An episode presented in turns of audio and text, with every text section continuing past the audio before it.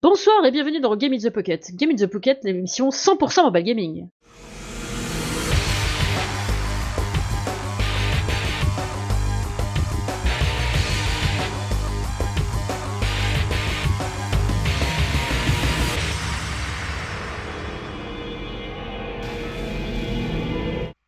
Et pour ce 238e épisode, et oui 238 déjà, euh, je ne suis pas seule, je suis comme d'habitude avec Cédric. Salut tout le monde Et ce soir pas de Lionel, désolé, il s'excuse platement. Euh, mais en revanche, pour le remplacer ou pas, la grosse menace, tu sais, nous avons un invité spécial, j'ai nommé Anton. Bonsoir tout le monde, salut. Moi, je suis pas sûr que j'arrive à remplacer Lionel, mais je vais essayer de faire de mon mieux. Ça va lui foutre la rate au courbouillon. De grosse pression, la pression. Ah, la grosse presse. Euh, eh bien, ce soir, bah, comme d'habitude, hein, on va commencer par les news de Cédric.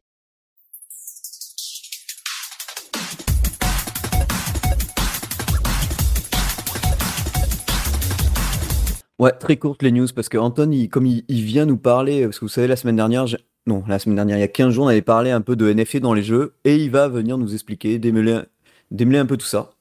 Parce que c'est vrai que comme euh, avec le système des gachas dans les jeux mobiles, bon, il y a pas mal de choses déjà qui existent, on se demandait qu'est-ce que ça venait foutre là-dedans. Donc il nous expliquera ça après, mais d'abord, on va faire... euh, bah, J'attendais plus de retours sur la Steam Deck, donc j'en ai eu quelques-uns. Puis bon, Lionel, euh, on ne sait pas quand est-ce qu'il va avoir la sienne, puisque je pense qu'il a été vers les derniers à l'avoir réservé. Donc, euh. Mais bon, ils accélèrent. Donc, il y avait eu, là, juste dans la semaine, un petit problème de Joy, ouais, un peu comme le Joy-Con Drift. Sauf que heureusement, ce n'était que logiciel à cause du dernier firmware, donc ça a été réglé. Mais ça a été rapide hein, avec les réseaux sociaux. euh, le gars qui montrait que bah, il y avait un problème avec euh, le joystick droit de son Steam Deck, mais en fait, euh, Valve a vite corrigé le truc puisque il disait qu'avec le dernier firmware qui avait été installé, ça crée une zone blanche pour, euh, dans, dans le logiciel, au niveau euh, logiciel. Donc euh, voilà, c'est réparé, il n'y a pas de quoi. Et si vous regardez sur Twitter, en- entre autres, ou n'importe quel réseau social, vous voyez la plupart des développeurs montrent comment leur jeu tourne sur Steam Deck. Et bah, même FF14 apparemment. Donc FF14, Oli, là c'est bon, Lionel, on l'aura perdu. Il va aller chercher les gilets à foison. Et ça peut être fun. Bon, c'est un peu cher hein, pour l'instant la machine. À voir, euh, à voir. Puis j'ai vu la comparaison avec la Switch. Moi, déjà la Switch, je joue toujours avec les Joy-Con euh, en mode mobile euh, détachés parce que je la trouve trop grande sinon. Et vu que la Steam Deck est plus grande, je me vois pas ça tenir longtemps. Enfin, moi, j'ai l'air, je trouve ça un peu trop grand. Et puis pour l'instant, j'en aurais pas l'utilité, donc bon. Donc, euh, bah sur ce, on va passer à autre chose. Ju- Juste peut-être, euh, Ouais. est-ce que tu, saurais- tu saurais, toi, euh, l'autonomie annoncée est réelle un peu des, des retours? Ben ouais, pour l'instant non, parce qu'on a que des retours au dev. J'a- J'attends, euh, alors euh, j'attends les les retours un peu de Game Cult, et- parce que eux ils crachent pas, ils sont plutôt genre, honnêtes dans Ils sont tout ce qu'ils disent. hein. ouais. ils sont plutôt neutres en, en général. hein. Faut pas oublier que eux, ils ont été souvent bannis par des éditeurs ou, ou développeurs parce que ou des grosses maisons d'édition parce que bah, du coup ils, ils disaient ce qu'ils pensaient des jeux et que bah, comme ils existaient depuis longtemps euh, et que la plupart venaient de magazines papier à l'époque, ils arrivaient quand même à se procurer des jeux dans des boutiques parisiennes. Donc euh, bon, ils sont plutôt sévères surtout euh, pour certains jeux. Ça dépend de, de qui teste. En, en plus, faut voir. Et j'attends le retour d'un pote aussi, donc euh, on, on va voir. Puis, Ouais, je suis euh, curieux parce que tu vois, moi, je, je- je suis vraiment, enfin, moi, je, je- je suis assez portable aussi hein, sur le, sur le jeu. J'avais acheté un- une machine qui s'appelle GDP. Ah oui, oui, oui, GPD ou GP, ouais. Et euh, pff, en fait, c'était une bonne machine, c'était Windows, mais sauf que l'autonomie, c'était pas, c'était pas ça, quoi. ouais, ça tient quoi, une heure, deux heures? Ouais, peut-être euh, oui, deux heures, deux, trois heures, mais euh, c'était assez. Puis euh, en fonction de ce que tu fais, euh, ça fond. Et puis c'est Windows, donc c'est pas hyper optimisé. Donc Ouais, c'est pour ça. ça, j'étais curieux de voir parce que j'ai pas sauté le pas pour commander une machine et il faut que je, lise un peu plus de, de retours des, premiers euh, acheteurs. Ouais, ouais, bah pour l'instant c'est plutôt satisfaisant, mais à voir, ouais. Et puis de toute façon, ils vont l'améliorer au fur et à mesure. Mais bon, il va y avoir euh, une. Bah, comme avec la pandémie, euh, tous ceux qui travaillent dans le monde professionnel et quels que soient les domaines, on sait qu'il y a des problèmes d'approvisionnement de tout ce qui vient d'Asie à cause de ça, entre autres. Ben. Donc à voir, à voir ce que ça va donner. Euh, j'a- J'attends pas mal de retours. Euh, peut-être que j'en prendrai une plus tard, hein, mais là pour le moment, entre mon GeForce Now euh, qui me permet de faire tourner les jeux PC que j'ai besoin et, ma Switch et l'iPad Pro, bah, j'ai largement de quoi jouer. Donc pour l'instant, j'en ai pas trop besoin. Et on va revenir vite fait sur le, le nouveau, enfin le nouveau. C'est Octopus Traveler Champion of the Continent. C'est un Octopus Traveler qui était sorti sur Switch. Très bon RPG en pixel art, hein. Euh, édité par Square Enix, euh, développé par un studio interne de, Square Enix avec des grands noms. euh. C'était plutôt sympa. J'avais trouvé ça plutôt sympathique, un peu redondant parce que dès qu'on avait trouvé les techniques des personnages et des ennemis, bon bah ça allait plutôt vite. On avait plusieurs per- personnages. Et là, par contre, ils annoncent 60 persos, donc ça sera, je pense, cela que se jouera le gacha. Il y a une préinscription pour l'instant seulement sur Android, donc je vous mets le lien et euh, vous pourrez peut-être participer à la bêta. Donc euh, ça peut être sympa. On n'a pas de date de sortie de jeu à part ben à part que c'est pour cet été. Donc euh, à voir. Et bon ben ils ont refait les pixel art. Enfin non c'est du pixel art en 2D plutôt HD. Ça avait été plutôt bien, mais il y avait quand même quelques quelques aspects flous qui étaient pas super. Ben justement, je vais revenir. à- J'ai oublié de le marquer dans les news. Ça me fait sauter sur euh, Triangle Stratégie. Ah ouais, je l'attends celui-ci. Euh, ouais, moi aussi. En fait, là, j'ai vu que la boutique euh, à Bordeaux, euh, que je me sers depuis plus de. Oh putain, 20 ans. Ouais. l'ont reçu, donc ai demandé s'il en reste un, j'irai le chercher. Parce que la démo m'a donné envie. J'espère juste qu'on va pouvoir level up les personnages en faisant plusieurs combats. Que c'est pas juste scénaristique, parce que. Enfin. D'après les, ils avaient dit que le plus long c'était le prologue. Donc tous ceux qui ont fait le prologue euh, en démo sur Switch, on n'aura pas besoin de le refaire euh, puisque la sauvegarde suivra. Donc ça c'est plutôt bien. Et comme il y a beaucoup de blabla, j'espère qu'ensuite on pourra, euh, par exemple, bah, comme dans n'importe quel jeu dont c'est tiré comme Tactique Ogre par exemple, ou Final Fantasy Tactique pour les moins jeunes, bah, faire des combats autant de fois que l'on veut. Parce que si c'est juste scénarisé et qu'on on peut pas level up nos personnages comme bon nous semble. Mais bon, là, ça a l'air plutôt d'être euh, le cas. C'est-à-dire, on, peut level up euh, comme bon nous semble en faisant plusieurs fois, genre euh, retourner plusieurs fois à des endroits de la map, sachant que l'un des intérêts de ce jeu, c'est que les choix scénaristiques que l'on fera, parce qu'on a toujours trois réponses différentes, auront une action sur le jeu, mais on ne sait pas à l'avance sur quoi ce que ça va donner. Et ça, je trouve ça très intéressant. Sachant que souvent, dans la plupart des jeux où il y a un choix scénaristique, ils nous aiguillent en fait. Ils vont nous dire si tu choisis ça, ça fera ça. Là, non, si tu choisis ça, et ben, tu verras ce que ça donne. Donc c'est plutôt sympa. En plus, graphiquement, c'est une tuerie. La bande son, une tuerie. Les sprites, une tuerie. Le système de. J'aime bien le système où, en fait, on. J'appelle ça le système euh, hamburger. C'est. euh, ou hot dog, peu importe. C'est on a notre personnage qui se trouve devant un adversaire et on a un, deuxième personnage qui se trouve derrière l'adversaire. Et euh, si on attaque, euh, notre personnage attaque, celui de derrière le frappe aussi. Et ça, et ça peut débloquer aussi certains skills comme euh, le Tactic Ogre sur GBA qui était un excellent Tactical RPG. Si vous l'avez jamais fait, faites-le. Et donc bon, ben, je l'attends avec impatience ce Octopus, euh, ce ça y est, ce triangle stratégie. Je dis Octopus Traveler parce que c'est exactement le style de graphisme, mais amélioré. Parce qu'il faut voir que même sur Switch, c'est, bah, il est que sur Switch de toute façon, il est magnifique. Donc euh, Triangle Stratégie sort le 3 mars. Donc ben, quand vous écouterez l'émission, il sera sorti. Bah oui, bientôt. Oui, voilà. Euh, les tipeurs, bah, comme toi, Anton, vous l'aurez, vous aurez l'émission demain soir. Donc, euh, et moi, j'aurai le jeu samedi. À moins que je fasse un petit détour demain. Ah, Je verrai. Peut-être que je ferai, je rentrerai vite fait du boulot. J'irai vite fait en acheter le. Non, non, samedi, samedi ou vendredi. Enfin, on verra quand est-ce que j'irai acheter le jeu. Mais du coup, euh, je suis très impatient. Eh bien, merci beaucoup Cédric pour ces news. Et maintenant, nous allons écouter Anton qui va nous parler des NFT comme personne. Ouais, merci alors. Super lancement, merci Julie. T'as un Euh, peu? Du coup, ouais, je, je fais quand même un petit, petit disclaimer. Oui, pour, oui, euh, vas-y. pour être totalement transparent dans l'intervention. Hein, je, euh, je suis pas complètement neutre non plus parce que je travaille euh, pour une société qui s'appelle Dogami. C'est mal. Euh, non, je déconne. Donc voilà, c'est c'est Dogami, c'est une société qui fait, c'est un, un studio de jeux vidéo euh, qu'on appelle Play to Earn. Hein. c'est là, ils font, on a des NFT. Nous, on, c'est un, faut aller sur dogami.io. il y a des chiens, c'est à base de NFT. Donc voilà, c'est. Mais je suis pas là forcément pour, pour faire la pub pour ça. C'est plus pour expliquer tout mon engouement et pourquoi. Parce que je les ai rejoints il y a vraiment pas longtemps. Euh, moi, j'ai, enfin, peut-être que je présente un petit peu mon parcours oui, pour que les gens sachent un peu euh, et euh, d'où je viens. Mais moi, je, suis un gamer aussi depuis mon plus tendre enfance. j'ai commencé avec la Master System, avec Skid, Sonic. voilà, c'est, ça, ça, a été mes premiers jeux coup de cœur. Et du coup, depuis gamin, j'ai toujours voulu faire du jeu vidéo. Enfin, depuis la primaire, en fait. c'est... Ah oui Ouais, j'avais fait un petit scénario sur un petit bouquin euh, qui qui, que j'avais. Tu sais, j'étais fan de, euh, la série des Street of Rage sur Mega Drive. Et donc j'avais fait un truc, euh, j'avais inventé un truc qui s'appelait Street of Revenge. Je dois encore avoir ça dans mes archives quelque part euh, chez mes parents, ou euh, un petit un petit bouclette de, de, design de comment j'imaginais le jeu.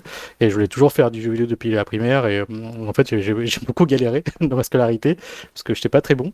Clairement, j'avais pas le bon niveau au lycée pour aller faire la.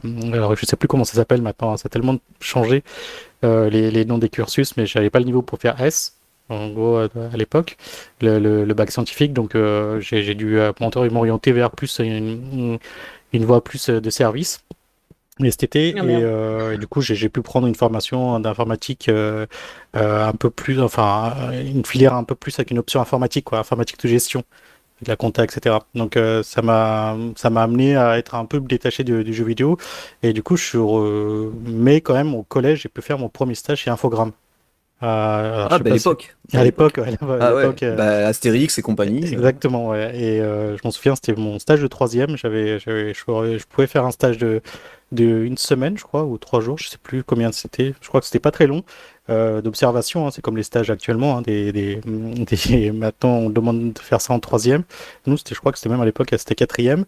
Et euh, mon premier stage, mon première expérience professionnelle, ça remonte en 1998, euh, quand j'ai pu intégrer un fogramme pour découvrir les jeux sur lesquels il travaillait à l'époque. C'était Mission Impossible sur 64. Et, Très gros jeu. ouais. Euh, alors, s'il y, avait des bugs, c'est pas ma faute. Hein. J'essaie de remonter les bugs, mais c'était pas trop. Euh, voilà. Et puis, euh, Lucky Luke sur PlayStation. Ah oui. Le, le, le le premier sur PlayStation 1. Euh, donc voilà, c'était vraiment un stage de découverte. Donc honnêtement, j'ai aucun lien avec ces jeux, j'ai aucun mérite euh, sur le succès ou l'échec aussi de ces jeux. Et, euh, et puis derrière, ça m'a vraiment voilà, conforté dans l'idée que je voulais continuer dans ma carrière pro dans le jeu vidéo. Et, mais bon, j'avais pas le niveau, donc j'étais dans le. En fait, je, je, je, me suis, je me suis orienté plus dans l'informatique généraliste.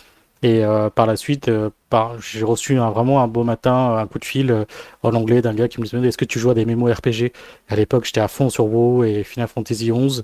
Et, et il me dit ouais, il y a des entretiens à Lyon, viens et tout. J'ai ouais, ok, bon, bah ça coûte rien, je vais y aller, je pose ma journée et je vais, je vais pour des entretiens. Et en fait, c'est pour devenir Game Master à World of Warcraft, quoi. Et donc j'ai fait, j'ai fait quelques temps GM sur WoW. Ah cool. Ouais, c'était super intéressant ça donne un peu, ça donne un peu les coulisses de ce qui se passe dans, un jeu où tu joues pendant des heures. Et en fait, tu te rends compte que bah, c'est un peu, c'est un peu le, le, c'est un peu moins, euh, tu idéalises moins du coup quand tu te passes de l'autre côté. Je disais ouais Blizzard et tout, c'était à l'époque, c'était un peu pour moi les dieux. Et puis en fait, quand tu te retrouves derrière, euh, dans des fenêtres toutes moches et que tu dois répondre constamment à des joueurs qui se plaignent, tu dis bon, c'est pas le boulot le plus sexy que j'imaginais. Et euh, mais voilà, c'était, ça m'avait bien mis euh, le pied à l'étrier. Du coup, après, j'ai repris des études, je me suis vraiment défoncé, j'ai bossé comme un malade, et euh, pour arriver à faire un master en management de projet en jeux vidéo. Et du coup, grâce à ça, je peux faire un stage à Barcelone dans la société qui s'appelle Digital Chocolate, où, dans lequel j'ai commencé en tant que stagiaire produceur sur le jeu Galaxy Life sur Facebook. Alors, je sais pas si vous avez entendu parler de ce jeu. Moi, ça me dit rien. Vaguement, c'était à l'époque de Facebook. Euh, c'était vraiment l'âge d'or des jeux Facebook euh, où tout le monde s'envoyait des, des vies sur Candy Crush et tout ça. Là, je sais pas si vous avez subi. si, si, si, si, si, j'ai subi. Non, non, pas moi. J'ai bloqué tout. non. bloqué tout. Ouais, genre, c'est des paquets de, de, voilà, de ta tante, euh, de la, de la mère, du copain, du machin. Enfin voilà, tout le monde s'envoyait des choses et et euh, c'était un peu l'âge d'or des jeux Facebook. Et euh, en fait, pour la petite histoire, Galaxy Life, euh, c'est un peu l'ancêtre de Clash of Clans. D'accord. Parce que c'est mes anciens collègues de Digital Chocolate qui sont partis monter Supercell et qui ont fait Clash of Clans. Et D'accord. c'est exactement le même jeu. Galaxy Live, Clash of Clans, c'est la même chose, c'est juste pas les mêmes univers et c'est juste pas les mêmes plateformes, quoi. Et donc, euh, Live, c'est sur Facebook et Clash of Clans, c'est euh, sur, euh, c'est sur iPad. Donc, ils ont, ils ont eu le nez creux, les, petits gars de, qui ont, ils sont partis, ils ont monté euh, Supercell et lancé Clash of Clans sur iPad parce qu'il y avait pas, enfin, l'iPad allait se lancer, ils n'avaient pas beaucoup de jeux et euh, bon, c'était un succès phénoménal. Donc voilà, c'est juste une, un aparté. Donc, et, euh, et du coup, après, bah, là, je, là, où- je travaillais, Digital Chocolate s'est fait racheter par Ubisoft, et donc j'ai intégré Ubisoft Mobile, j'ai travaillé sur Assassin's Creed Pirate. Après, je fais un peu de triple A, je suis passé par, par euh, euh, Ubisoft, euh, Ivory Tower sur The Crew. Voilà, c'était un, petit passage assez court. Et puis là, ces dernières années, j'étais avec Million Victories à, monter une équipe et lancer le jeu Million Lords. Donc, c'était un MMORTS sur mobile et euh, toujours du free-to-play. Et donc, euh, from scratch, à partir de rien, tout construire, aider les fondateurs à lancer un jeu en 18 mois, un jeu maximum du joueur en 18 mois, construire l'équipe, mettre en place les, les, les process, etc. C'est super challengeant. Et puis euh, là, euh, récemment, tout récemment, euh, du coup, j'ai changé pour aller chez Dogami en tant qu'exécutif producer pour euh, faire la même chose, c'est-à-dire monter une équipe et recruter une équipe pour lancer un jeu en play to earn. Là, c'est là où on arrive à la base NFT. Donc c'était un peu long comme introduction, désolé. Non, mais ça met les bonnes bases. Hein. Voilà, C'est pour comprendre mon parcours et dire euh, Pas de problème. euh, par, par quel passage je suis passé. Et du coup, euh, ben, j'arrive dans le milieu du- des jeux play to earn avec tout mon background, voilà, free to play, mobile, etc. Et, euh, et donc, euh, je voulais un peu expliquer ce que c'est le play to earn. Alors, est-ce que vous, vous avez déjà entendu parler, peut-être, euh, Cédric, Julie, de, de ce que c'est euh, des jeux play to earn ou des jeux, euh, on peut appeler ça aussi Web 3? Non. Non, ouais, c'est n'importe quelle plateforme. Ouais. Ah, d'accord, oui, d'accord. Play, Play to Earn, en fait, euh, c'est c'est un- c'est tous les jeux qui permettent, en, en gros, quand tu joues, tu peux gagner de l'argent. Comme son l'indique, euh, contrairement au free-to-play, où en gros, euh, tu joues, c'est gratuit, mais euh, voilà, tu peux jouer gratuitement. Il y a certains jeux qui te forcent un peu plus ou moins à payer, mais sinon, le- le- l'essentiel du jeu en free-to-play, c'est, ça reste gratuit, quoi. Euh, dans le Play to Earn, en plus, euh, souvent de, de, de pouvoir jouer, tu peux gagner de, en fait, de, de l'argent, enfin, entre guillemets, hein, je, je, je mets des, des gros guillemets ici parce qu'en fait ça te permet surtout de gagner de, de la crypto. C'est souvent à base de crypto-monnaie. Et euh, derrière, tu peux, euh, les, tu peux échanger ces cryptos contre de l'argent réel, de l'euro, de, Mm. de dollars, ce que tu veux. Quoi. Ah, comme les trucs, les jeux de minage euh, où on pouvait gagner des bitcoins. Par exemple, oui. Par exemple. Et donc en fait, il y a déjà, y a, y a, on essaie vraiment de. En fait, c'est un terme un peu faux, hein, le play to earn. Ça fait vraiment, bah, tu joues pour gagner, donc ça fait un peu, c'est un travail. Tu vois, ça va faire, on a des ouais, fois ça fait un l'impression. ouais. Ouais, tu joues et tu vas gagner de l'argent. Bon, c'est c'est pas hyper sexy présenté comme ça, donc il y a de plus en plus de gens qui commencent à, à changer la terminologie pour dire que c'est plus du play and earn. Tu joues, tu te fais plaisir, Ah oui. si tu gagnes de l'argent, bah tant mieux, mais c'est pas l'essentiel du jeu. Et Oui, c'est pas plus mal. Ouais, c'est c'est une nuance assez importante pour moi et je préfère c'est ce côté où bah, tu, tu joues et tu, euh, tu gagnes, euh, si tu gagnes de l'argent, bah, tant mieux, mais sinon tu te fais quand même plaisir à jouer. Oui. Et, euh, et un des plus gros jeux Play to Earn qui a vraiment mis la lumière sur, ce, sur son modèle économique s'appelle Axis Infinity. Alors c'est un jeu vraiment un peu, moi je comparerais ça un peu à une sorte de Pokémon mélangé à Slay the Spire. Alors, je sais pas si vous, si vous voyez Slay the Spire, ouais. je Non, Slay the Spire, je connais pas, mais Pokémon, oui, Ouais, évidemment. Pokémon. Alors, c'est Spire, c'est un jeu de. Je crois qu'il est sur mobile hein, aussi, euh, sur, euh, sur Switch, tu vas le trouver aussi. C'est un jeu de deck building. En gros, tu as des cartes. euh, c'est un roguelike deck building. Donc, en gros, tu vois, as des, t'as des decks de, de cartes et tu dois, tu dois combattre. euh, bah, c'est un jeu solo, quoi. Et là, Infinity, c'est la même chose. Tu as des créatures comme des Pokémon et chaque créature a des compétences et euh, tu peux euh, combattre d'autres personnes euh, et pour gagner des, des éléments des, des, des, éléments que tu peux échanger après contre du vrai argent. Donc l'idée derrière, c'est que tu bah, du coup, ce qui est puissant dans ce modèle, c'est que tu vois, dans, le, dans tous les jeux free-to-play, le gros inconvénient, c'est que tu vois, je sais pas si vous avez déjà mis beaucoup d'argent dans des jeux free-to-play. Euh, moi, par exemple, j'ai mis énormément d'argent sur Heroes of the Storm, euh, le, le MOBA de Blizzard. Bah, moi, le plus gros que j'ai mis, c'est Epic Seven. Epic Ça Seven. Ah oui, c'est vrai. Ouais, ça fait ouais, trois ans que j'y joue. Et je dois mettre. euh, mais c'est toujours vers la fin de l'année, ou, ou alors quand il y a un event spécial, genre Croix-Rouge avec des dons euh, qui va. Mais pff, une fois par an, je dois donner 50 balles, je crois. Ah ouais, c'est c'est bien. Tu soutiens, t'aimes t'aimes beaucoup. euh, Ah ben les Seven, développeurs. c'est le jeu où je joue le plus. C'est, il y a pas un jour où j'y joue pas. En plus, je suis maître de la guilde euh, dans laquelle on est. Ils a- Là, ils ont sorti des nouvelles events de guilde. Donc c'est, non, c'est, c'est le jeu qui me, ouais, Ouais, c'est, ouais, c'est c'est le jeu que Et je compte pas- t'actives, quoi. ouais. Et je compte pas Terra Battle, hein, qui, qui est mort, mais Ouais. Moi, Ouais, je... bah, justement, c'est un bon exemple ça. Vas-y Ouais. Julie, tu voulais dire quoi? Les... Bah non, bah moi les jeux où je donne, c'est où j'ai le plus donné, je crois, c'est Pokémon Go et euh, AFK Arena, je crois. Ouais, c'est encore des jeux actifs sur lesquels bah toi tu es active aussi. j'imagine. Oui, alors euh, moins qu'avant, parce que bah euh, j'ai aussi une vie en dehors du jeu tout court, parce que entre euh, le jeu mobile, les jeux que je teste pour euh, Game in the Pocket, plus FF14, plus Guild Wars 2, euh, plus euh, deux trois petits jeux où je joue solo, tu vois. euh, en dehors de ça, j'ai encore un peu une vie, je vais en Ouais. profiter un petit peu. Mais non, non, mais je, je comprends. Et justement, enfin, l'exemple que là, de, de Cédric sur euh, le jeu euh, que tu m'as cité, que tu en parles à chaque épisode et que là, je viens de zapper le nom. Epic Seven, non, l'autre, celui qui s'est Terra. Battle, Terra Battle, ouais. celui de Sakaguchi. Oui, Ouais. oui, voilà, ouais, tu, tu t'en parlais beaucoup, je m'en souviens. Ouais. Ah T'es un oui. peu triste qu'ils sa- les serveurs Ah s'arrêtent. ouais, mais c'est. Ouais. ça ça t'avait dévasté, je m'en souviens. Ouais, c'est ouais. la misère, Oui, la oui, misère. je comprends. Et c'est rageant. Et moi, tu vois, par exemple, Heroes of the Storm de, de Blizzard, j'avais mis beaucoup d'argent aussi. Et du lendemain, Blizzard a dit bon, on va un peu se désengager du développement de Heroes of the Storm sur la scène e-sport et tout. Je me suis dit, bon, bah, ça signe un peu la fin, de... la fin de... du jeu, quoi. Il n'y aura plus trop de contenu et tout. Et je me dis, bah, qu'est-ce que je fais de tous mes achats intégrés? Enfin, C'est quasiment... quasiment perdu. Et là où je fais le lien avec le Play to Earn, bah, ça, c'est pas possible avec le Play to Earn. En gros, quand tu Ah ouais achètes des choses euh, en Play to Earn, euh, donc imagine euh, euh, ton Terra Battle, toutes tes cartes que tu as achetées, en fait, c'est des choses que tu pourrais revendre derrière.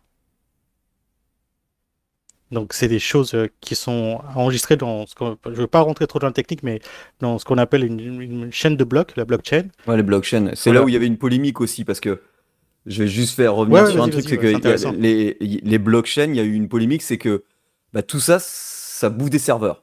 Forcément, qui dit serveur dit pollution. Hein, parce que... Et du coup, maintenant, il y en a, il y a même une société à Bordeaux hein, qui s'est spécialisée là-dedans, qui réduisent les calculs de blockchain, donc toujours cryptés, hein, parce que bon, c'est des calculs très cryptés, et qui consomment moins au niveau des serveurs. Donc c'est pour ça qu'il y a eu aussi une mauvaise presse pour tout ce qui est Ah NFT oui, et mais compagnie, totalement. Et parce que à cause des blockchains qui consommaient à mort. Il y a une ville dans un, il y a une commune, une ville dans un des pays de l'est où les habitants, en fait, il y avait une énorme ferme. Alors une ferme, c'est euh, des gars qui ont des grosses cartes graphiques à foison pour faire euh, de la crypto-monnaie. Ouais. Et en fait, il- ça bouffait tellement d'électricité parce que le gars, il avait que des 3090 GTX, donc des cartes à 1000 euros Oh, qui putain. consomment à mort. Hein et ben du coup, les habitants, euh, en fait, la, la commune n'arrivait pas à, fournir assez d'électricité. Et du coup, les habitants se retrouvent avec des pannes électriques. La Ouais. Alors, donc, en fait, euh, là, je c'est- grosso modo, hein, mais en oui, gros, non, mais c'est intéressant. euh, c'est Justement, ça. ça, c'est une des, euh, ça, c'est peut-être euh, euh, une des critiques les plus, euh, les plus importantes contre euh, les systèmes à base de NFT et blockchain. Euh, parce que, mine de rien, la, la NFT, enfin, tu l'inscris. En fait, la blockchain, c'est qu'il faut voir ça comme une, une énorme base de données. Tu vois, c'est c'est juste, tu as un changement, tu, tu as ton objet, il va être inscrit dans la, la blockchain. Et, euh, l'avantage de la blockchain, c'est qu'elle est fiable. En gros, personne ne peut altérer la donnée dans la blockchain et c'est pour ça que pour valider euh, toutes ces données, tu as besoin d'avoir plein de serveurs qui disent que, ben, ok, euh, moi je vais donner euh, 10 euros à Cédric.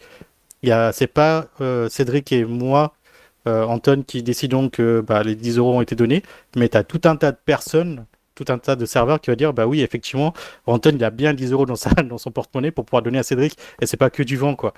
Et donc ça valide ces transactions et du coup ça, ça a besoin de valider sur plusieurs serveurs et ça c'est ce qu'on appelle le proof of work. Ça c'est euh, à l'origine comme le Bitcoin a été pensé, c'est avec ce système où comme tu viens de décrire Cédric où tu as besoin de plein plein de serveurs, plein plein de puissance de calcul pour valider un, un, un enregistrement dans la base de données.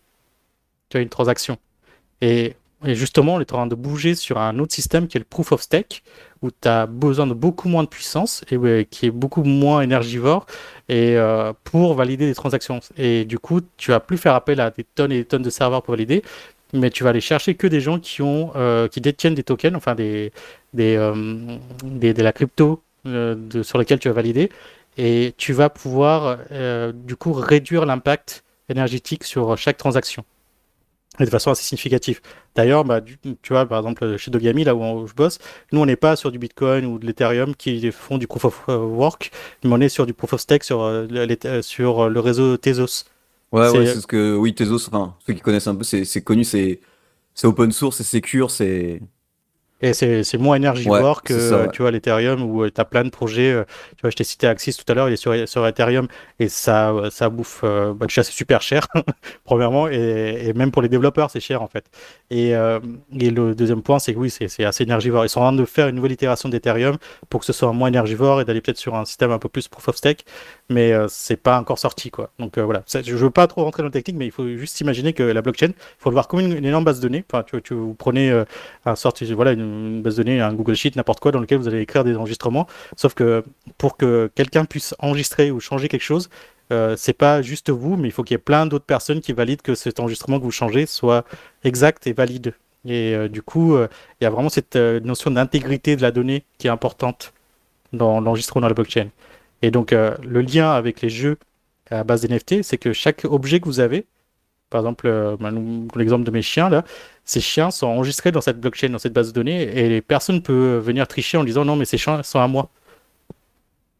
D'accord. Personne ne peut te piquer. Et par contre, le jour où tu arrêtes de jouer, tu peux dire bah ça m'intéresse plus, euh, je veux plus jouer à, mon jeu, bah tu vois, Terra Battle, euh, tes cartes, bah, tu peux dire bah finalement je les revends. Ça a pris de la valeur, ça n'a pas pris de la valeur, on s'en fiche. Mais l'idée, c'est que bah, demain, si tu veux te désengager d'un jeu et, au lieu de réinvestir euh, de, l'argent, bah, tu peux revendre tes, objets. Un peu comme ce que tu peux faire avec les cartes physiques euh, de Magic, euh, Pokémon, ou tous ces trucs de, collection, quoi, où tu achètes et puis donc, quand tu n'as as plus envie, bah, tu les revends, par exemple.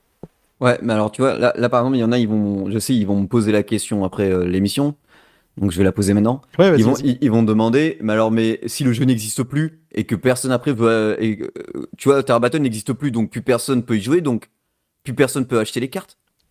Ah si, en fait, tu peux échanger sur des places de marché qui sont plus ouvertes. Parce que vu que c'est la blockchain, c'est pas. Je veux dire, à, part, à, part peut-être, oui, si tu tombes sur des collectionneurs qui voudront peut-être, euh, gars. Mais si tu vraiment, admettons, personne, ça, ça n'intéresse plus personne parce que tout le monde est dégoûté, eh ben, tu te retrouves quand même euh, comme un con, quoi. Après, tu as, une notion de collectionnite. Hein. Ça, je, oui, ça c'est sûr. Ah bah, en général, ceux, qui jouent au gacha, c'est ça. Hein. ouais. Je peux limite le comparer tu vois, avec tous les gens qui collectionnent euh, les, les, jeux en mode rétro gaming. Tu sais, euh, euh, effectivement, moi, j'ai plus aucune Super NES qui, qui, marche. Mais si je trouve une cartouche de Zelda 3, je t'assure que je vais l'acheter. Ah bah oui, tu m'étonnes. tu vois, ça... J'en ai deux, si tu veux, donc. Ah ouais, super. enfin, de deux Super, NES ou de cartouches de Zelda 3 Non, non, Super Nintendo. Ah ouais, ok, bah t'as pas la cartouche de Zelda 3. non, non, non. Non, euh... non j'ai l'original sur Game Boy. Ouais, mais, tu vois, c'est exactement ce même principe où bah, cette, cette histoire de tu peux euh, l'avoir dans les jeux Play to Earn où bah ok euh, tes objets même si le serveur du jeu s'arrête l'éditeur bah met les clés sous la porte et il ferme etc bah tu peux quand même continuer à garder tes NFT les revendre ou tu peux les garder pour la collection hein. tu as maintenant des systèmes pour afficher tes NFT en mode un peu euh, tu vois œuvre d'art euh, sur un site ou même chez toi dans un, dans un cadre etc tu peux vraiment le mettre en valeur tu plein de choses qui se développent autour de ça, ou carrément dire, bon, voilà, ça m'intéresse plus, je le revends, et tu as des gens qui peuvent acheter ces NFT, et as des... En plus, ce qui est, ce qui est puissant, c'est vu que c'est ouvert, et que c'est un système ouvert. Hein. C'est vraiment, en fait, euh, c'est vraiment, ça va vraiment à l'encontre des fois des idées reçues, tu vois, sur les NFT. C'est pour ça que je, voulais un peu expliquer. Et, bah, ça n'empêche pas un autre développeur de pouvoir venir prendre ces NFT et en faire un jeu. Il y, a des gens, et il y a des gens qui vendent même. Il y a, il y a, il y a un système, enfin je ne me rappelle plus exactement, je crois que ça s'appelle Loot, le, NFT sur OpenSea qui a été lancé. C'est une idée complètement dingue. C'est euh, des gens qui ont lancé des objets en disant voilà, achetez ces objets, je, voulais, je, je les mets sur la blockchain, vous les achetez, vous en faites ce que vous voulez, créez un jeu autour de ça. Ça peut être marrant. Et du coup, euh, ouais, t'as as plein de trucs, des objets un peu random, une épée euh, puissance 10, euh, une, un bouclier avec une défense de 20, et du coup, tu peux créer un RPG, ce que tu veux avec, ou tu peux faire un jeu de plateforme, n'importe quoi, en utilisant ces NFT, et, ça peut se transvaser. Enfin, tu achètes cette épée, tu peux l'avoir soit sur ton jeu de plateforme, soit sur ton jeu de RPG, et c'est un même objet que tu peux transvaser de, titre en titre. Et le gros plus et le gros avantage que je vois, tu vois, euh, enfin, je sais pas si vous voyez, euh, je sais plus qui a dit ça, alors j'ai perdu la référence, hein, peut-être que vous le savez vous, mais euh, quelqu'un avait dit que, enfin, je crois que c'est la personne qui est un peu à, à, à l'origine du web, euh, d'Internet, avait dit, euh, en fait, à la base, l'Internet avait été pensé pour avoir l'intelligence euh, euh, sur les, sur les extrémités. En gros, l'intelligence, c'est sur les machines de, vous, de moi, enfin, de, de chacun des individus. L'intelligence se trouve là. En fait, ce qui s'est passé avec le Web 2, euh, toutes les intelligences ont été centralisées sur des GAFA, Google, Apple, Amazon.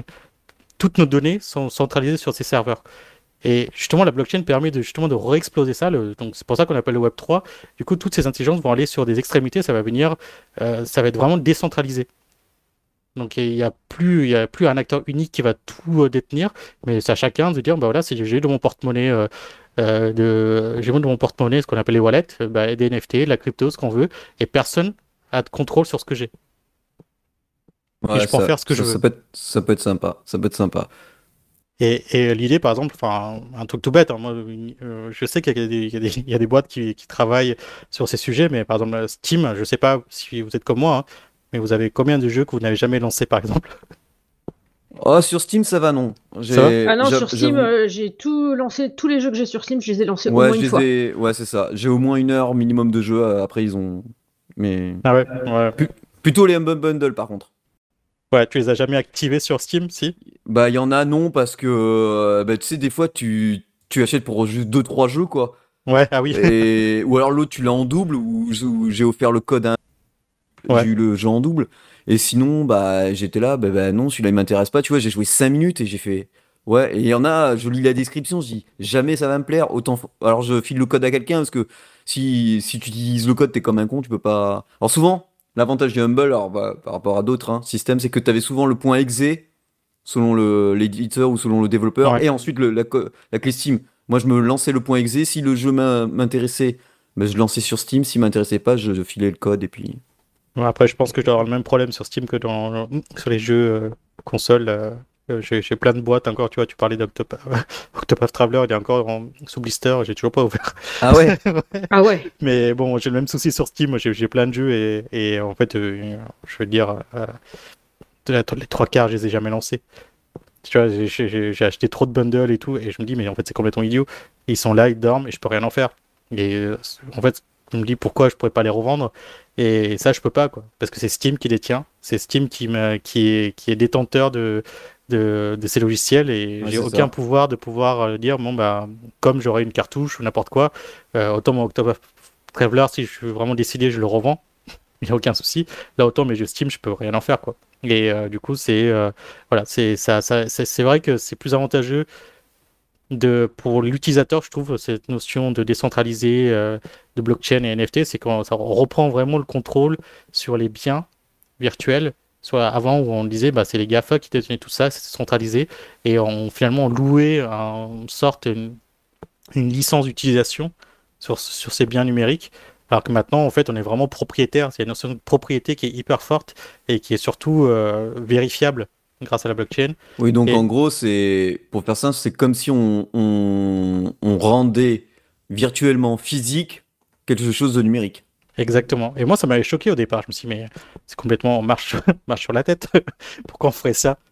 Enfin, c'est quoi l'intérêt et tout? Et euh, c'est tellement puissant. Enfin, moi, j'ai mis vraiment du temps. J'ai commencé à entendre parler de ça. C'était en début 2021 avec euh, les NBA Top Shots. Euh, je sais pas si vous avez entendu parler ouais, ouais, ouais, c'est des- fait euh, la galère, ça.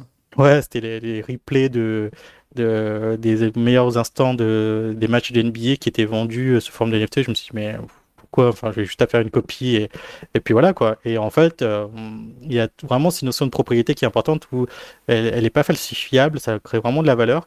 Euh, mais euh, ça permet justement de se dire, bah, j'ai quelque chose d'unique, comme j'aurais quelque chose d'unique en physique, sauf que c'est numérique. Et vu qu'on est vraiment, enfin, ça, on est vraiment dans cet univers numérique, virtuel, digital, ça pousse encore plus loin la, notion de, de la valeur qu'on apporte à des à contenu numérique. Euh, jusqu'à présent, on pensait que le numérique c'était un peu illimité. Enfin, je sais pas si vous avez cette impression comme moi que, en fait, euh, on a, enfin, on est tous habitués à avoir l'internet super rapide euh, et de façon des ressources illimitées grâce aux ordinateurs et que, ben, voilà, il suffit de copier quelque chose et, et c'était terminé, quoi. Enfin, c'est, c'est- il y a cette fausse impression. Alors qu'au début, quand même, quand Internet est arrivé, on avait euh, une limitation au nombre d'heures, de bandes passantes, etc d'accès. Et, et ça, ça, ça permet vraiment de mettre la valeur sur le digital en disant bah oui, euh, en fait, chaque objet digital, enfin chaque objet, c'est chaque chaque chaque, NFT, bah, c'est quelque chose d'unique et il n'y a que toi qui l'as et tu es propriétaire, tu en fais ce que tu veux et on, arrête de produire en masse, on essaie vraiment de produire en, petite quantité pour que les gens puissent, par exemple comme le Bitcoin, hein, c'est Bitcoin, il y, a, une quantité finie de Bitcoin et après une fois que tous les Bitcoins sont, sont trouvés, euh, il n'y aura plus d'autres quoi. Donc il n'y aura plus d'autres de, ressources. Et sur les NFT, c'est pareil. En fait, il y a un certain nombre de, chiens. Nous, là, on a, on a lancé chez Dogami 8000 chiens. Et, euh, et, on en aura d'autres qui vont arriver, mais c'est vraiment au compte-goutte.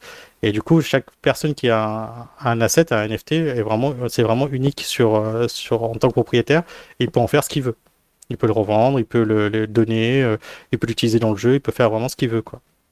Il y a juste que pour l'instant, c'est un peu flou au niveau juridique, parce que bah, pour l'instant, il n'y a pas trop de contre. Enfin, ouais, il y a un peu un flou au niveau juridique à ce niveau-là. Donc, bon.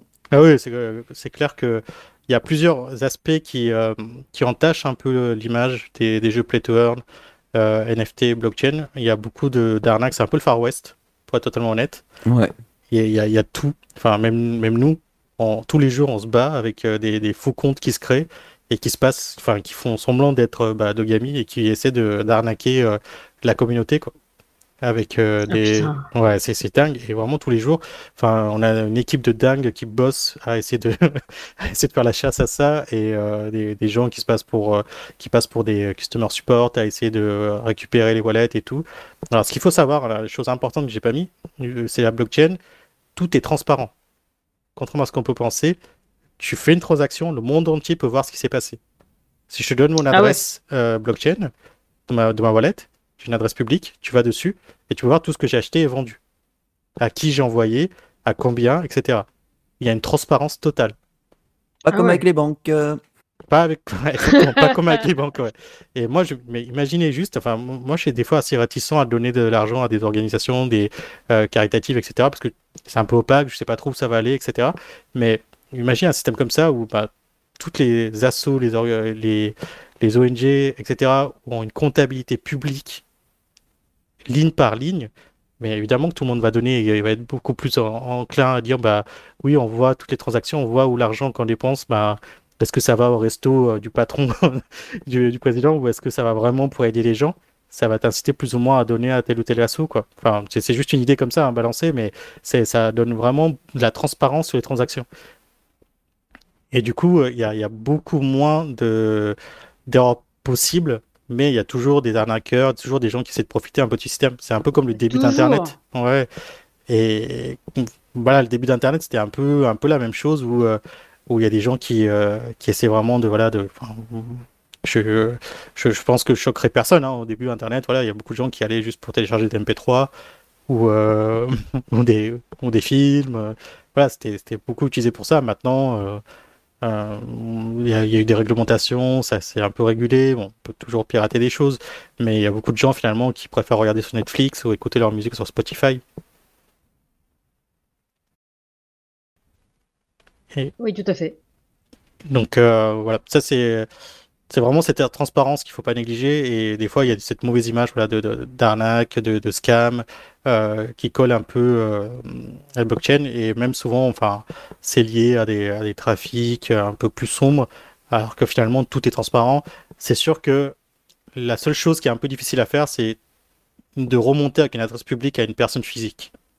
Ok, on connaît l'adresse publique, c'est une, une, suite de lettres et on peut, mais pour remonter, pour dire bah, telle adresse, euh, telle adresse correspond bah, à Anton, bah, ça, tant que moi je l'ai pas dit, personne ne peut le savoir. quoi. D'accord. C'est sacrée sécurité d'un côté, et ouais, c'est aussi bien. Bah, ça dépend qui l'utilise, c'est comme tout. Hein. L'outil, en fonction de dans quelle main ça tombe, bah, soit c'est bien, soit c'est pourri. quoi. Exactement. Et, et, et, pour moi, c'est ce côté play to earn, les jeux, euh, ça, divise un peu. Hein, c'est clairement, enfin, euh, je, sais que ça divise dans la communauté des gamers. Euh, tout comme quand le free-to-play, le mobile sont arrivés, ça a beaucoup divisé aussi la communauté gamer. On en parlait un peu avec vous deux, un peu avant l'émission. Où moi, je me rappelle quand j'ai commencé ma carrière sur les jeux free-to-play, la Galaxy Life. Il y, y, a des gens qui me disaient mais non mais tu travailles pas sur des vrais jeux quoi C'est des jeux free-to-play, c'est pas des vrais jeux. euh, c'est voilà et j'ai vraiment, enfin, je subis ça et et personne n'y croyait. Ah, mais c'était, ouais, c'est toujours les- le, le gros truc. C'est comme euh, quand je disais, ben, en fait, euh, il y a plusieurs types de joueurs, il y a plusieurs types de jeux, et oui, les gens qui jouent à Candy Crush, on peut les considérer comme des gamers. Candy Crush, c'est un jeu, même si c'est un jeu que t'aimes pas, c'est quand même un jeu. Et du coup, C'est euh, exact. voilà, c'est, ça change rien au fait que oui, tu peux être un gamer késu et t'es pas obligé de minimaxer euh, comme un connard euh, ou de try hard tes jeux pour être considéré comme un gamer en fait. ouais, exact. Et puis moi, j'adore jouer à Candy Crush. J'avoue. Alors moi, je, que- je dois avouer que j'ai essayé. Euh, effectivement, j'ai fait plein de tableaux, mais au bout d'un moment, j'ai l'impression de faire tout le temps la même chose. Du coup, je j'ai j'ai lâché l'affaire. Ouais. C'est comme si moi je disais, ouais, tous, les... tous ceux qui jouent à FIFA et Call of, c'est pas des gamers. C'est enfin, c'est le cas, mais Si, si, Alors, je pense que tous les trois, on n'est pas bien placés pour, c'est ça. pour défendre euh, cette position, mais ouais, ouais, c'est. Ouais. Non, après, oui, oui, je. euh, bon, euh, c'est pas mes styles de jeu, hein, c'est sûr, mais voilà, je respecte et je me dis, il- c'est un autre segment, ça répond à d'autres besoins. Euh, de voilà de jeu quoi. Que tu joues à Candy Crush ou que tu joues à, Clash of Clans sur ton, sur ton téléphone ou, ou à un Dark Souls sur ton sur ta PS4 ou ta PS5 pardon. Non Dark Souls ouais, sur PS5 pardon. J'ai du mal à suivre. Et euh, c'est vraiment d'autres euh, besoins et d'autres euh, voilà enfin ouais j'étais un gros joueur de WoW euh, j'ai j'ai aussi voilà je, je joue un peu à tout et ça arrive enfin il y a vraiment il y a vraiment différents types de, business de- pour différents types de besoins. Et donc, euh, oui, il y, a les, jeux ce qu'on appelle premium, il y a les jeux free-to-play, il y a les jeux mobiles, et il y a les jeux play-to-earn qui vont pas venir euh, grignoter sur les parts de marché des, des, joueurs existants, mais ça va ouvrir d'autres d'autres choses, quoi, d'autres aspects, un autre qui va répondre à d'autres besoins de, de joueurs. Exactement. C'est exactement ça. Donc, je, je sais pas si j'étais à peu près clair. Ah oui, bah, ça a été très clair. Au pire, eh, les, les auditeurs poseront des questions et on, on répondra. Il n'y a pas de. Mais Ouais, oui, ça a été très clair. Et, euh, et pour info, il y a beaucoup beaucoup de jeux qui, euh, qui sont en préparation, qui vont arriver hein, sur le marché. Il y a quelques-uns de disponibles sur euh, mobile. Il y a Titan Arena qui est Ouais, disponible. moi, j'en reçois gavé news de, de jeux, Ouais. ouais. Ah ouais, ouais.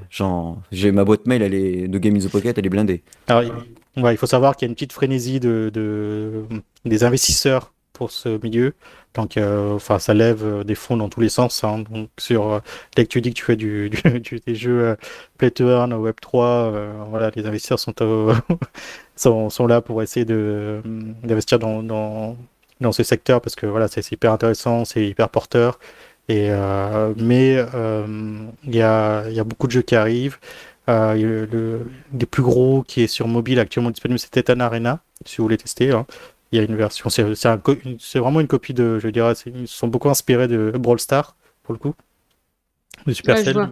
avec, euh, avec une couche NFT dessus. quoi. Sachant que Apple est pas trop, voilà, ils sont pas très open sur la partie NFT. Donc, non, euh, ça ils- m'étonne pas tellement en fait. ouais, parce que encore une fois, bah, du coup, ça, ils perdent le contrôle sur la monétisation. Oui. Et, du coup, pour contourner le problème, bah, les développeurs souvent passent par euh, des marketplaces, enfin des, un service web où il faut aller sur un site internet pour euh, acheter vos bonhommes, pour après jouer dans le, dans le jeu. La plupart des jeux fonctionnent comme ça parce que bah, Apple, Google sont pas trop fans parce qu'ils perdent justement, euh, enfin eux leurs 30%, ils, ils, en voient pas la couleur quoi quand tu, tu fais des jeux play to earn. Mais par contre, le gros avantage c'est que ben pour l'utilisateur final, c'est pas des in-app classiques, hein, des in-app que tu achètes et que tu perds. Là, c'est vraiment des, des NFT. Tu peux les revendre derrière quand tu arrêtes de jouer au jeu. Ou bah, si tu as, voilà, si envie d'avoir des nouveaux persos, au lieu de repasser à la caisse, tu peux revendre un de tes anciens persos et t'en acheter des nouveaux. Ok, bah, c'est Pas beaucoup mal. plus clair et limpide. Voilà, j'espère que ça va aider. Ouais, ouais, ouais. Bien, et bien merci de nous avoir parlé de tout ça, Anton. Bah, Et maintenant, on va passer à la partie jeux mobile. Et je vais commencer. Alors moi, ce soir, je vais vous parler de Mini Motorway.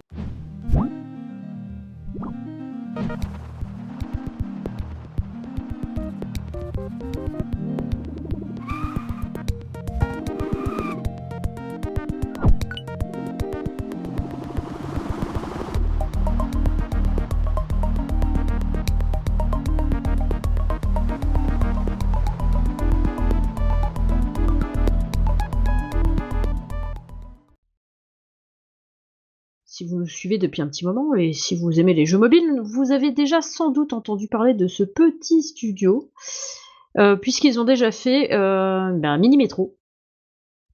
Donc là, c'est. Euh, en fait, je crois qu'ils ont changé de nom, c'est ça On disait Cédric avant l'émission. Ouais, de, mémoire, ça me disait rien ce nom, mais oui, il me semble. Ouais, Dinosaur Polo Club, ouais, effectivement. Mais c'est eux qui ont fait effectivement Mini Metro et tout ça, tout ça. Donc, ben, facile.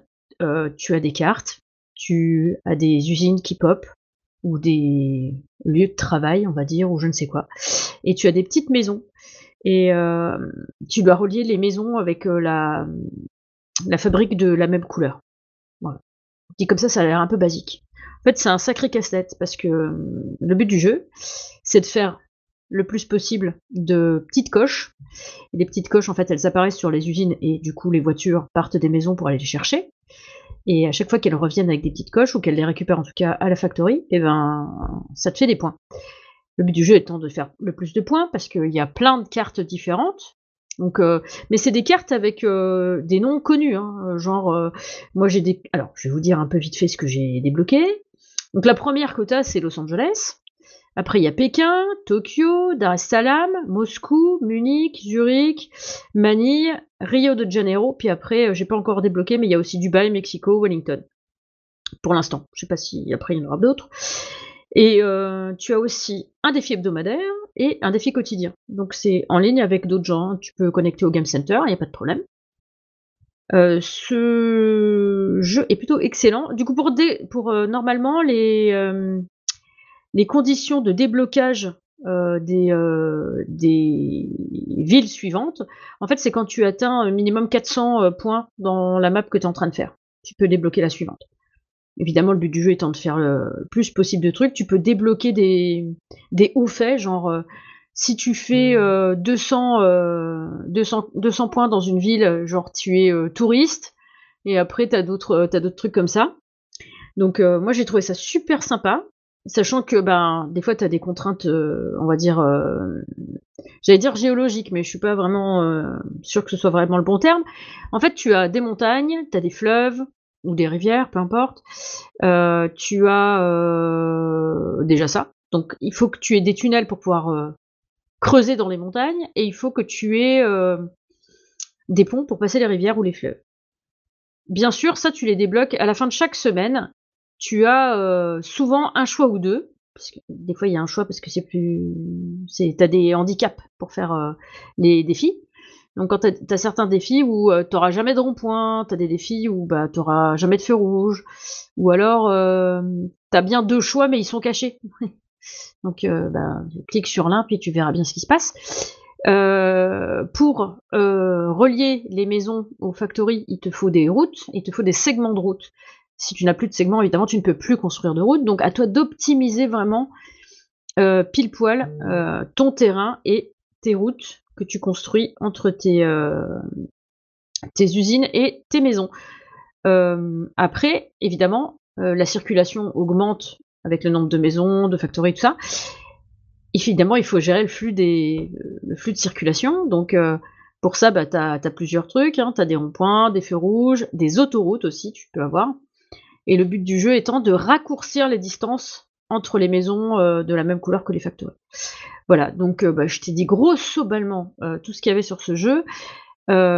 franchement, depuis que j'ai commencé à mettre le doigt dedans, j'ai pas quitté, j'ai pas quitté le jeu. C'est terrible. Et puis graphiquement, ça a l'air sympa, quoi. Graphiquement, il est super choupi kawaii. t'as des, as des gammes de couleurs en fonction des villes où tu vas. Et du coup, Tokyo, en fait, Tokyo, c'est un peu rose pâle, ça m'a fait penser au Sakura, tu vois. Donc, euh, c'était, j'ai trouvé ça trop choupi en vrai. D'habitude, je suis pas trop fan du rose, mais là, c'est sympa. En plus, t'as un thème un peu sombre, alors je sais pas, euh, peut-être que il euh, y a possibilité de le choisir dans les options. Ah bah tiens, je viens de le dire et il vient de passer en clair. Comme quoi Je crois que mon téléphone m'espionne. Ah bah tu vois. Non mais c'est un truc de ouf. Non mais parce que je l'ai passé. Euh, depuis que j'y joue, il est toujours en sombre. Là, je viens de parler du, thème de couleur sombre et clair. Je swap pour regarder les villes et là, tout passe en clair. Ah, bah oui, t'as dit le mot clair, il s'est éclairé, c'est tout. C'est simple, c'est la techno, c'est l'IA. Ouais, c'est ça, ouais. Big Brother is watching you. Ça doit être les vidéos que je regarde en ce moment. J'ai un pote qui me dit Toi, tu vas avoir des problèmes à force de regarder ces vidéos-là. La police va venir chez toi. Non, c'est une blague. Hein. Je regarde pas des trucs euh, interdits. Je regarde des trucs qui critiquent Macron, en fait. bon. bah, en même temps, il ferait pas de conneries, euh, on le critiquerait pas. Euh, enfin, normalement. Enfin bref. Et euh, du coup, non, non, le jeu est vraiment super bien. Moi, j'adore les thèmes de couleurs. Enfin, moi, j'adorais. ouais, graphiquement, c'est bien. graphiquement, c'est, ça fait super épuré, super net. Moi, j'ai, alors, toujours, j'ai le, j'ai le, mon défaut, c'est, oh, j'aime bien que ce soit joli et bien rangé, tu vois. Sauf que quand tu fais joli et bien rangé, c'est, c'est pas forcément optimisé. ah ouais, bah oui, là, le jeu, à mon avis. Euh, c'est compliqué. C'est compliqué de faire joli, bien rangé et en même temps que ce soit optimisé. Ça, c'est compliqué. Mais euh, alors moi, j'ai j'ai du mal euh, à atteindre les 3000. Je crois que j'ai même du mal à atteindre les 2000. Je suis même pas sûr d'avoir atteint les 2000. Attends, je, je de vite fait. Non, là, je vois 1300 et quelques. 1052, 1126. Ouais, j'ai pas atteint les 2000. C'est un peu chaud. Et l'autre fois, j'ai regardé une vidéo YouTube où il y a un gars, il a fait 800 et quelques mille points sur Los Angeles. Ouais, c'est vrai, déjà, la ville, elle est grande. The fuck? Du coup, euh, ouais, ouais, non, c'est vraiment, euh, vraiment intense. Euh, mais c'est prenant, tu sais, puis t'es là, tu te dis, oh putain, ça va merder, alors t'essayes de mettre tout en place pour que ça merde pas, et puis là, juste après que t'aies tout mis en place pour tout régler, tu perds. Parce qu'en fait, au bout d'un moment, quand le nombre de coches est trop important, tu as une grosse euh, coche qui apparaît au-dessus de, l'usine. Et euh, il y a, euh, le, tour se remplit et quand elle est presque pleine, ça devient rouge. Et après, bah, si elle est complètement pleine, tu perds le jeu en fait. Du coup, c'est. Non, mais franchement, c'est top, c'est top, c'est top. du coup, bah, j'en ai fini avec ce petit jeu. ah oui, non, j'ai pas dit. il est sur Apple Arcade. Donc, euh, il est, j'ai pas vérifié sur Android, mais normalement, euh, en général, non, non, sur Apple, Arcade, euh, c'est des, voilà, c'est des exclusivités. Cependant, si vous voulez y jouer, vous n'êtes pas Apple, il est sur Steam. Il est pas très cher. Il est à moins de 9 euros. Donc c'est allez-y, c'est bon, mangez-en. Je l'ai offert à un pote parce que le fois il m'a vu y jouer, il était là en mode oh vas-y, fais voir, fais voir, fais voir. Du coup je lui ai offert. Et du coup il s'éclate depuis, il a plus de vie sociale. Non je déconne, mais presque. Donc voilà. Euh, ben j'en ai fini avec ce jeu. Maintenant, euh, je vais laisser Cédric euh, vous parler de son petit jeu qui s'appelle Dexter Stardust.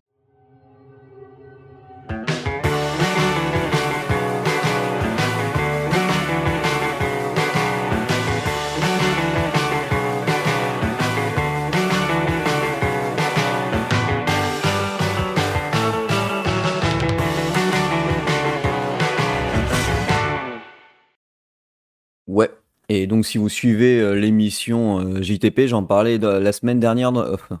j'en veux la semaine dernière, moi. Dans la dernière émission, euh, dans les news, en disant, tiens, ils, promettent, ils promettent par exemple que ça fait penser au samedi matin qu'on voyait, qu'on regardait les dessins animés.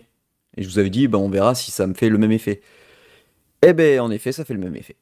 c'est mais pas les dessins animés euh, euh nihon, enfin euh, japonais de notre culture dorotesque, mais plutôt les les séries US. Et, franchement, c'est ça. Alors déjà, bon malheureusement pour beaucoup, le jeu est entièrement en anglais, sous-titré et entièrement parlé.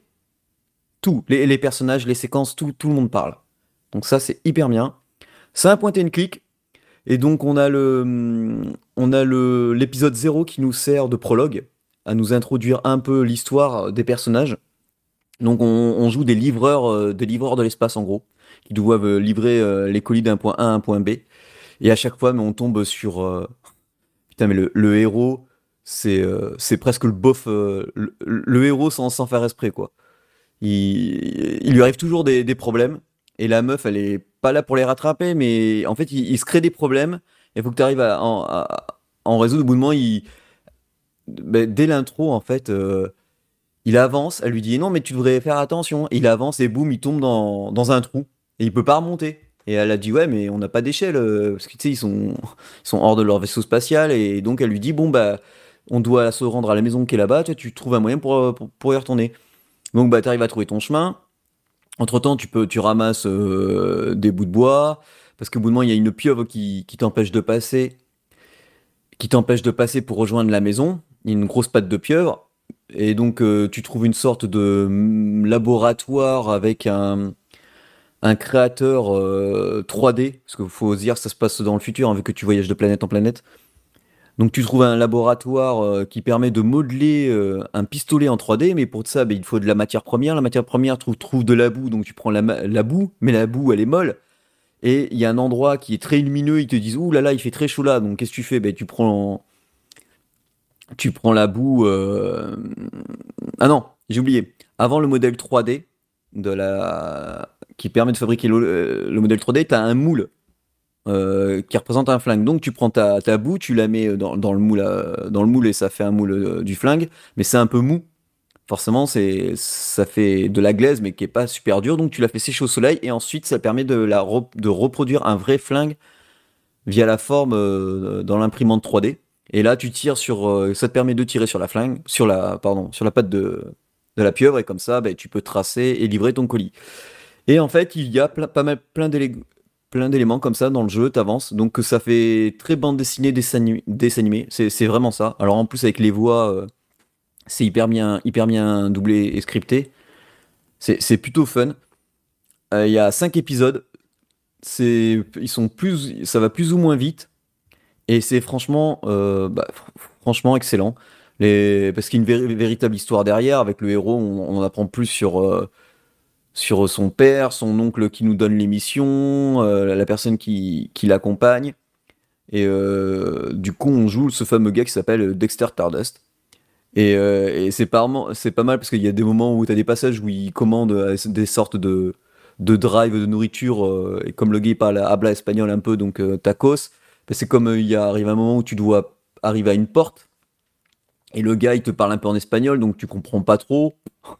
Déjà, c'est en, anglais, donc tu es là, ok.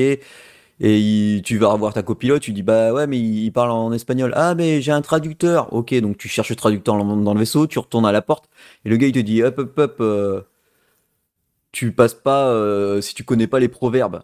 Tu fais euh, les proverbes mais les proverbes je les connais pas moi. Et du coup là tu rencontres une troisième personne. La troisième personne tu, elle est en train de, faire un feu de camp euh, et à faire griller son marshmallow, mais quand tu lui parles, t'as vraiment, vraiment l'impression de la faire chier et ça, ça se lit dans, les textes qu'elle dit.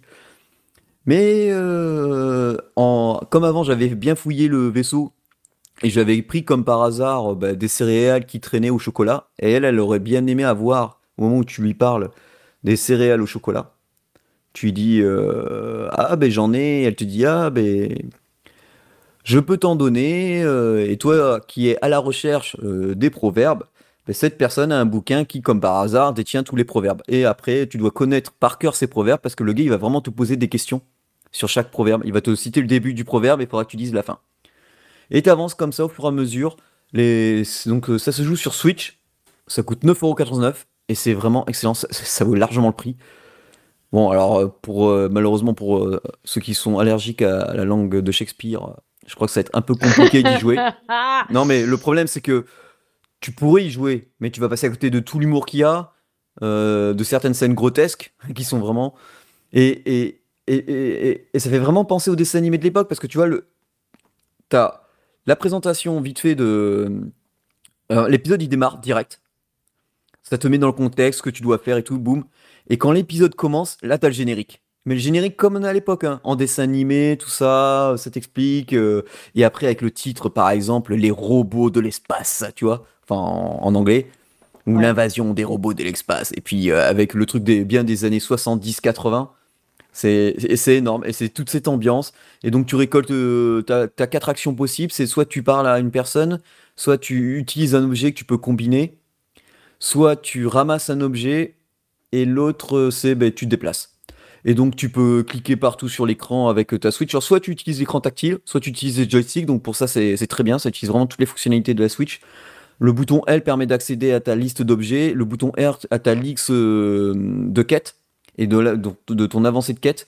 Pour être perdu, il faut vraiment en vouloir, hein, parce que c'est quand même bien expliqué, enfin du moins en anglais. Et, franchement, c'est une totale réussite, j'adore. Je, je suis pas arrivé au bout encore, hein. je m'en garde un peu parce qu'en fait, je me fais un épisode par jour.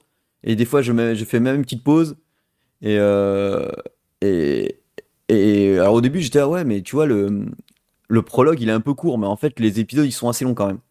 Donc, euh, et en fait, je pense qu'une fois que j'aurai fini, je vais sûrement dire ah ben il m'en faut d'autres. c'est, il va m'en falloir d'autres. Donc ça sort le 3 mars 2022. Donc bah, quand vous écouterez cet épisode, il sera sorti. Donc et le jeu, ça fait un moment que je l'ai. Je, je remercie, je remercie l'éditeur de Flint's Arcade de m'avoir filé le code. Et franchement, ben, belle, belle réussite. C'est plutôt bien fait, c'est bien animé. C'est très sympathique. En plus, ce qui est bien, c'est que quand on a l'habitude des point and click, on peut sauter certaines étapes. C'est qu'on n'est pas obligé de se taper tous les dialogues. Ce qui peut être redondant des fois dans certains points and click, c'est que tu es obligé de te taper tous les dialogues parce que c'est scénarisé comme ça. Tu peux pas y échapper. Donc Nicolas, si tu la joué un peu malin, que tu as ramassé tel objet d'avance, tu vois, je suis arrivé dans un hôtel, le game me dit vous êtes plombier. J'ai même pas cherché à comprendre. Je dis ouais, parce que je savais que ça allait me donner quelque chose et il m'a donné l'accès à un objet. Et je savais pas quoi à l'avance, à quoi ça allait me servir. Et peut-être que l'objet ne servira à rien. On n'en sait pas encore à l'avance. Quand on avance dans le jeu, mais voilà, il y a plein de trucs comme ça. Et, et c'est bien. C'est hyper compréhensif. et, et, j'avoue, c'est plutôt, plutôt fun. Et puis ce qui est bien, c'est que c'est vraiment doublé, quoi. C'est doublé et donc ça suit vraiment une, une véritable série parce que tu as l'histoire principale du héros et plus l'histoire de chaque euh, livraison que l'on doit faire avec ses péripéties, parce que bah, c'est un peu Gaston Lagaffe, quoi, le héros. Il arrive à se mettre dans des histoires à lui tout seul, euh, alors que bah, le pauvre, il demande rien à personne. quoi. Mais il a pas de chance aussi. Et c'est ce qui fait tout le charme du jeu. Donc voilà, moi c'était euh, Dexter Stardust sur Switch. Hmm, pas mal du coup. Mais ça a l'air vraiment sympa ce petit jeu. Ouais, ça fait envie, ouais. ouais, ouais, ouais. Eh bien voilà, notre émission touche à sa fin. Vous avez des trucs à ajouter les copains? Bah non, là, là j'ai juste vu une news qui vient de sortir, c'est le jeu Shadow Blade qui va sortir sur Apple Arcade. Alors le jeu, il a une longue histoire parce qu'à l'époque Shadow Blade, c'était édité par Ça me parle. Ouais, c'était édité par Question Moon Games. Je leur avais fait la traduction en français pour qu'il soit disponible sur l'App Store en français. Ensuite, il a été fait sur Steam. Donc du coup, j'avais traduit tous les menus pour Steam après, ça avait été renommé Shadowblade Reloaded. Et maintenant, ça revient sous Shadowblade Plus. En version ah ben, Apple Arcade. Et qu'est-ce que ça ajoute en plus euh, Alors, du coup, le jeu, je le connais par cœur, tellement que je l'ai traduit et joué parce que j'en avais besoin pour la traduction. Ben, ah, ben, il y a 40 niveaux en tout. Il n'y en avait pas autant à l'époque. Il était assez court. Euh, ouais, bah, ça a l'air. Euh, ça a l'air ils ont l'air d'avoir refait légèrement graphiquement le jeu. Oui, mais forcément le jeu. Parce qu'il faut bien l'adapter aux machines. Parce que j'ai regardé à l'époque. Je, attendez, je vais vous dire ça. 2015 euh, minimum.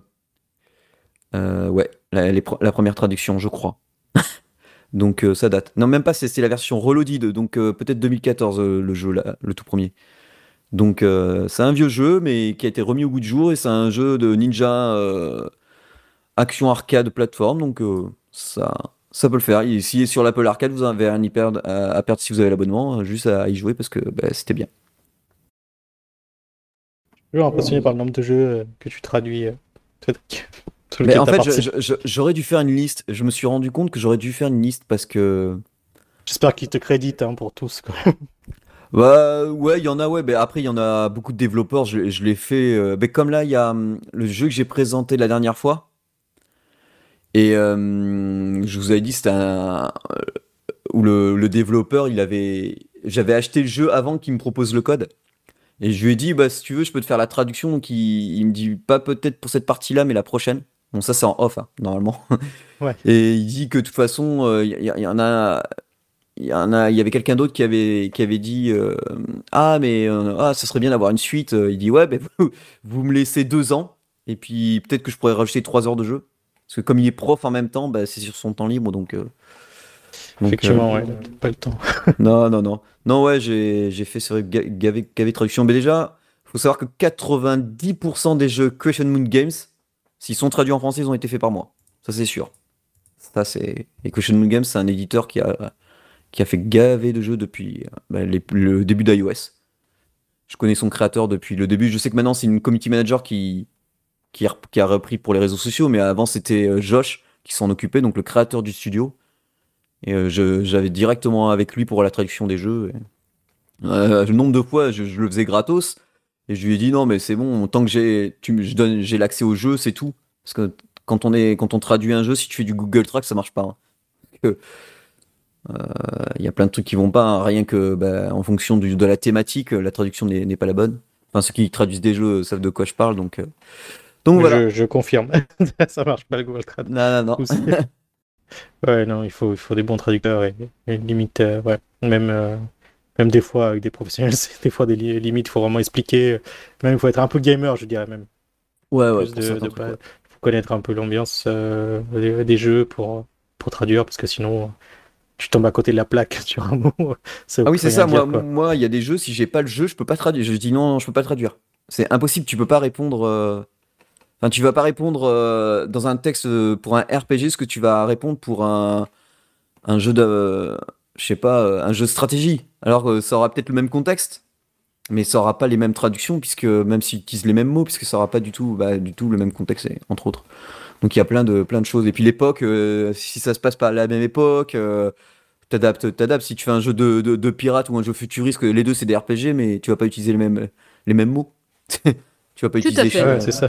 Voilà, donc. euh, On divague, on divague, mais ça reste du jeu mobile, donc euh, c'est bon. Tout à fait. Eh bien, notre émission touche à sa fin. Donc, si vous avez découvert un jeu grâce à nous, faites-le savoir lorsque vous notez le jeu dans iTunes et dans Google Play. N'hésitez pas à noter et à commenter l'émission sur tous les supports où l'on se trouve. Euh, nous tenons à remercier vivement nos tipeurs, Tomated, The Spitz et Anton. Anton, le même qui est Ouais, dans l'émission en fait. Et Voilà. n'hésitez pas, surtout, moi je dirais, à aller soutenir l'émission sur Ah. Tipeee. Ça, c'est important parce que euh, je pense qu'on a tous intérêt à ce que bah, ce que vous faites euh, perdure et vous le faites, voilà. euh, c'est dans votre temps libre, vous prenez du temps à essayer de, bah, de tester tous les jeux, vous faites un- voilà, une émission de qualité et c'est important que bah, les gens qui écoutent, tous écoutent depuis des années euh, bah, vous soutiennent parce que honnêtement ça coûte pas bien cher et euh, c'est un bon investissement. Eh bien, Bien, merci, merci beaucoup. beaucoup. Nous sommes très flattés. Ouais, Euh. Ouais, gavé. Putain, ça y est, j'ai Non, non, perdu mais pile. c'est c'est tout à fait naturel. Voilà, je suis en train de rougir. Voilà, bravo. Ah, t'as gagné. Désolé. Euh, du coup, alors je recale mes billes. Donc, merci encore à nos tipeurs. Allez, je répète, c'est pas grave. Tomates, The Speeds et Anton. Euh, vous pouvez nous retrouver sur notre page fan Facebook euh, Games in the Pocket, sur notre Twitter gamespocket. Euh, sur, euh, vous pouvez nous contacter par mail. Pardon, excusez-moi de bafouiller. J'en perds mes moyens. Donc sur contact arobase gamesinthepocket.fr, sur PodCloud évidemment, sur Spotify, sur Deezer, sur notre Tipeee évidemment, et sur notre Discord que nous alimentons tout le temps. Donc euh, allez-y, c'est bon, mangez-en. C'est exact. Et du coup, je vous souhaite une, bo- une bonne continuation, une bonne soirée, une bonne écoute de ce petit podcast. Merci. tout le monde. Au revoir. Bye.